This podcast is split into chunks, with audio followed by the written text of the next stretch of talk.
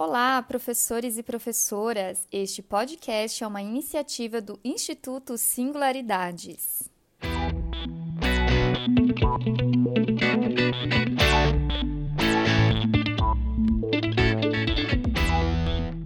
Este episódio de podcast faz parte da série de cursos Neurociência na Escola. Meu nome é Adriessa Santos, eu sou mestre em Ciências pela USP, especialista em Neurociência e Educação, pós-graduada na Moderna Educação pela PUC, bióloga pela UMC e graduanda em Pedagogia pelo Mackenzie. Ah, e eu também sou coordenadora da pós-graduação de Neurociência do Instituto Singularidades e também autora dos cursos online de neurociência aqui no Singularidades.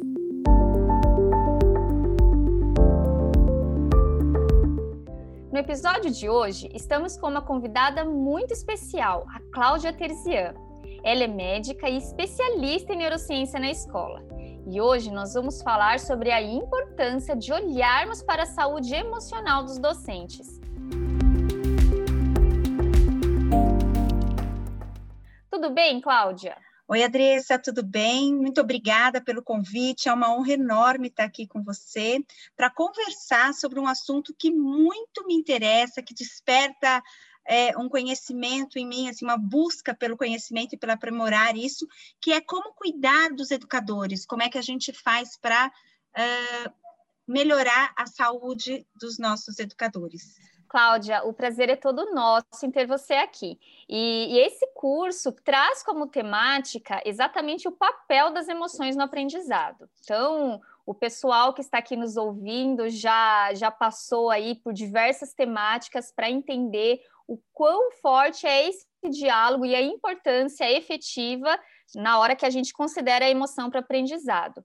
Mas aqui uma pergunta que eu quero fazer para você, até trazendo a sua caminhada enquanto médica, enquanto é, estudiosa de neurociência e educação também, é qual o papel das emoções na nossa saúde? Muito boa essa pergunta, Adriana, porque às vezes, primeiro, emoção é algo que faz parte, é como falar, né? É, ela faz parte da nossa condição humana e ela tem uma função. A função ela serve como alerta. Então é a emoção que vai me sinalizar se eu estou dentro de uma situação que eu devo reforçar e ir ao encontro dessa situação, se eu devo recuar. Então, não é a emoção que é um problema, é o manejo, é como nós lidamos com as emoções que pode sim afetar a nossa saúde de uma forma não tão benéfica. Mas a emoção em si, ela é algo que existe para nos defender, para nos proteger. Né? Então, é a parte aí dos sentidos auxiliando nisso para que a gente sinta alguma coisa, né? Tenha emoção e daí haja de acordo por melhor para a nossa saúde, para o nosso corpo às vezes nos salva, né? Como, por exemplo, a emoção do nojo. O nojo é uma emoção. Daí, ah, não, essa comida aqui não vou comer, né? Então, a emoção salva, a emoção é benéfica para a nossa saúde. Olha só que bacana, Clau, ouvir isso, viu? E você sabe que hoje a gente cada vez mais, né, ouve uma palavrinha aí que está atrelada à emoção, que é o estresse, né? Então, ai, o estresse sempre associado a algo que, que não é bom. Então, a minha pergunta para você, Clau, todo estresse ele é realmente ruim?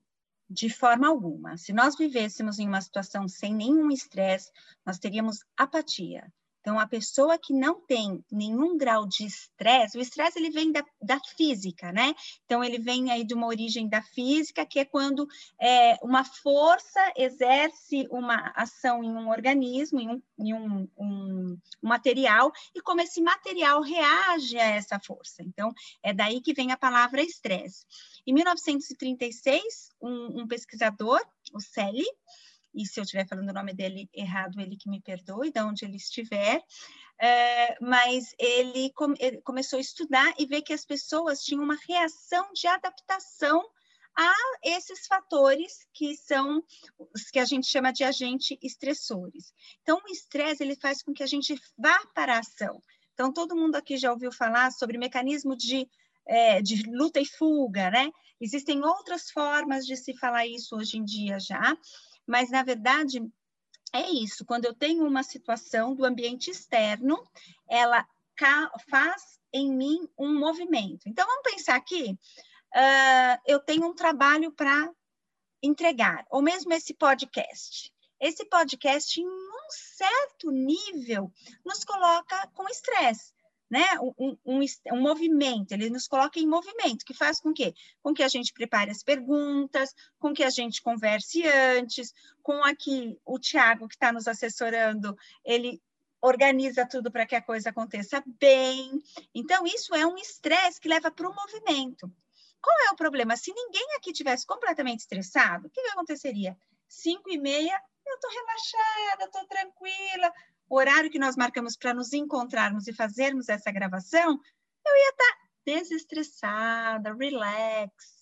Muito legal, Clau, ouvir sobre isso. E você sabe que quando a gente fala em emoção, algo que o pessoal aqui, os professores e as professoras que nos acompanham já aprenderam, é que a gente não consegue controlar as nossas emoções, né? Até porque a emoção é um programa de ação, isso que você trouxe é um movimento, a emoção ela é biológica. No entanto, eu posso reconhecer as minhas emoções, certo? E aqui vem a minha pergunta para você: como que a gente reconhece? Quais, quais estratégias a gente pode ter para reconhecer as emoções? É, existe é, também já na ciência existe uma coisa que se chama linha do tempo de um episódio emocional. Então, quando a gente começa a se perceber, nós começamos a ver o que que tem, o que que me dá aquele gatilho, né? O que que me dá o gatilho da felicidade, o que me dá o gatilho da raiva, dessas emoções que são chamadas pelo Paul Ekman de emoções básicas, né? Então, o que que me dá alegria, o que que me dá nojo, a gente vai reconhecendo em nós quais são esses gatilhos, porque toda emoção tem um gatilho, toda emoção. E todo gatilho tem uma pré-condição, um evento e uma base de dados emocional. O que, que significa essa pré-condição e essa base de dados emocional? É a condição individual. Então, por exemplo, se hoje você chega, eu estou dirigindo e alguém corta meu carro, mas putz, eu acabei de receber uma notícia muito boa, o que, que eu vou falar? Ah, vai embora, vai em paz, tudo bem, eu, ah, não tem problema, a pessoa vai. Se o meu, minha pré-condição não é essa, eu estou ansiosa, porque eu tenho que entregar um trabalho, estou atrasada, qualquer coisa assim, eu estou numa pré-condição diferente, vem o evento, o mesmo evento, alguém me corta no trânsito. E daí, qual é, o que que eu vejo? Eu vejo, ah, xingo, né? Eu vou ter uma expressão de uma forma diferente. Então, a emoção, ela é isso tem um gatilho, então ela desencadeia uma emoção. E isso gera mudanças físicas. Tanto é que existe toda uma possibilidade de leitura facial para as emoções, principalmente as emoções básicas. E ela é igual em todos os lugares. Se eu desligar, por que, que o cinema mudo funcionava? porque as emoções básicas estão ali, né? Não é só isso, gente. Quem faz cinema aí, por favor, me perdoe, mas eu estou tirando uma das figuras, né, pelas quais ela é possível. Então, as mudanças faciais, né, tem o, um, uma coisa que é o Light to Me, né, que algumas pessoas assistiram e usa bastante essa questão das expressões faciais. Isso faz com que ocorram mudanças psicológicas e daí eu vou ter a ação. É aí que a gente vai, se eu me conheço, eu sei qual é o gatilho, reconheço em mim a batedeira no corpo, aquilo que está acontecendo, denomino essa emoção e daí eu vou poder efetivamente decidir de uma maneira consciente qual vai ser a minha ação, se vai ser uma ação construtiva ou uma ação destrutiva. Mais ou menos era isso. Deu para entender? Deu sim, Cláudia. Inclusive, vai muito ao encontro de várias das coisas que a gente veio estudando ao longo desse curso. Muito bacana. E aí, Cláudia, será que existem alguns hábitos que nós podemos desenvolver para manter a nossa saúde emocional? Poxa vida, Adri, não existe Existem vários hábitos.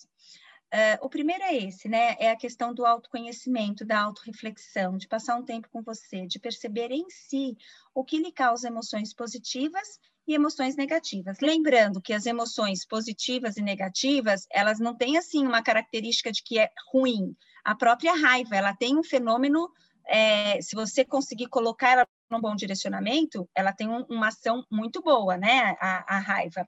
Mas, então, repetindo, recapitulando, nós podemos é, ter esse autoconhecimento e técnicas é, que nos coloquem sempre no momento presente.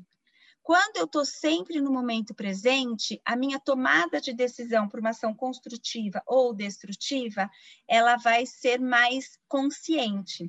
Como é que a gente faz isso? São os métodos, principalmente os métodos mente-corpo, mas até a nossa alimentação pode interferir nisso.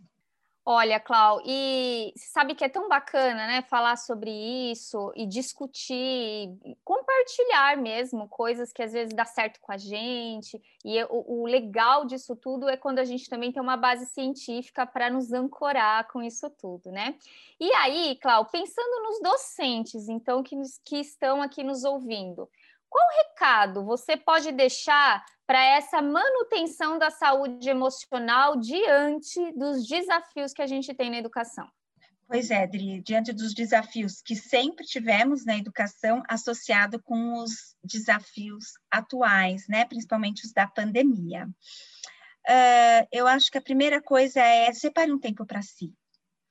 É, tenha um autocuidado. Esse autocuidado pode ser depois do banho, passar um, um creme, né? E sinta, fica, tenha um momento em que você está efetivamente presente em tudo que você está fazendo.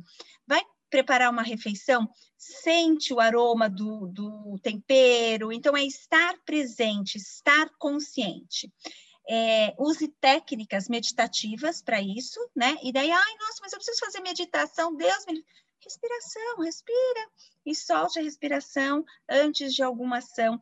Ah, é um intervalinho que tem, ao invés de comer alguma coisa, se espreguice, né, se abaixe, faça cinco polichinelos, enfim, faça atividade física. Isso não significa correr uma maratona, mas se alimente de uma forma adequada, se hidrate, né? Então, cuidem-se, autocuidado. A questão toda é, quando eu tenho um autocuidado, eu reflito mais sobre o que eu penso, reflito mais sobre o que eu sinto e consigo administrar melhor a situação estressante.